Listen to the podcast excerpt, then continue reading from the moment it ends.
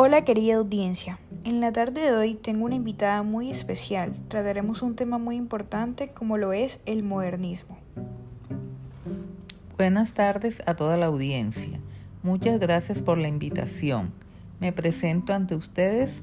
Mi nombre es Isabela Mendoza y es de gran agrado para mí compartir mis conocimientos con ustedes. Bueno, señorita Isabela, como sabemos usted es conocedora del tema del modernismo, pero hoy queremos enfocarnos en el literario, para lo cual contamos con tu ayuda. Queremos que comiences esta entrevista hablándonos un poco sobre las características del modernismo literario.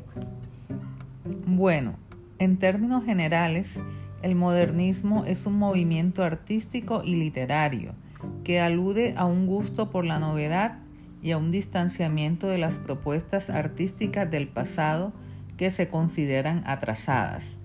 En la literatura, el modernismo tuvo entre uno de sus mayores exponentes al poeta nicaragüense Rubén Darío, quien con la publicación de su poema Azul en 1888 sentó las bases de lo que sería considerado una nueva, una nueva corriente artística.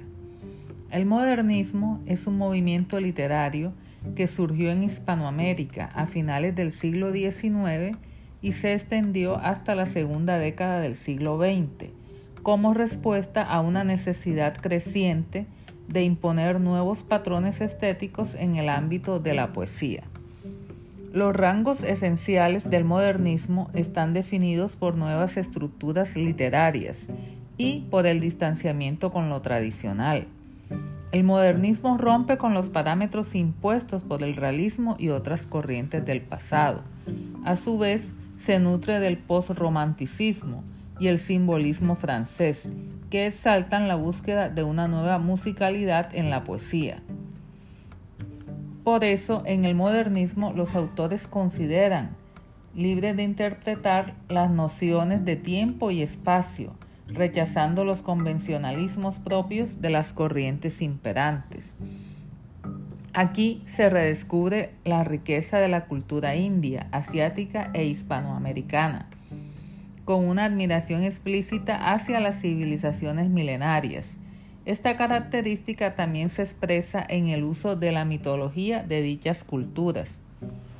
Los autores o creadores expresan sus sentimientos más profundos a través de sus obras. En la literatura se permite hablar de múltiples temas con un trasfondo humano. Para el modernismo, lo burgués es sinónimo de mal gusto, para desmarcarse hacia gala de una riqueza en el léxico caracterizada por el uso de latinismos, galicismos y helenismos. En la poesía, el modernismo dejó atrás las rimas y métricas clásicas e impulsó el verso libre. Ah, ok.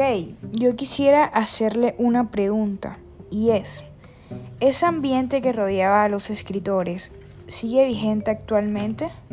Sí, claro que sí. La indefinición del modernismo, según vemos, manifiesta distintas modalidades o puntos de vista en su examen, pero en cualquier caso tuvo una proyección que supera el umbral demarcatorio de las generaciones, en tanto que desde una perspectiva cultural y de proceso literario permite también redefinir la articulación que va desde el modelo modernista a la vanguardia, no solo con sus alcances temáticos, sino por su reflexión sobre el lenguaje estético y la obra como signo. Bueno, querido público, luego de haber escuchado a nuestra invitada Isabela, he llegado a la conclusión que en el modernismo vemos un rechazo de la realidad cotidiana, ante la cual el escritor puede huir en el tiempo o en el espacio y muchos de los poemas se desarrollan en lugares exóticos y lejanos. También cabe resaltar que en el modernismo se observa la importancia de la estética. Se utiliza un lenguaje pulcro y cuidadoso. Vemos una corriente multidisciplinaria, hay un abundante preciosinismo, se muestra una aptitud melancólica, los poetas son muy musicales y hay una influencia de la mitología greco-latina. Bueno, pues creo que nuestra exponente ha sido bastante clara en sus apreciaciones, dejándonos claro este tema del modernismo. Señorita Isabela, muchas gracias por su asistencia y espero haya sido de gran agrado para el público general. Feliz tarde.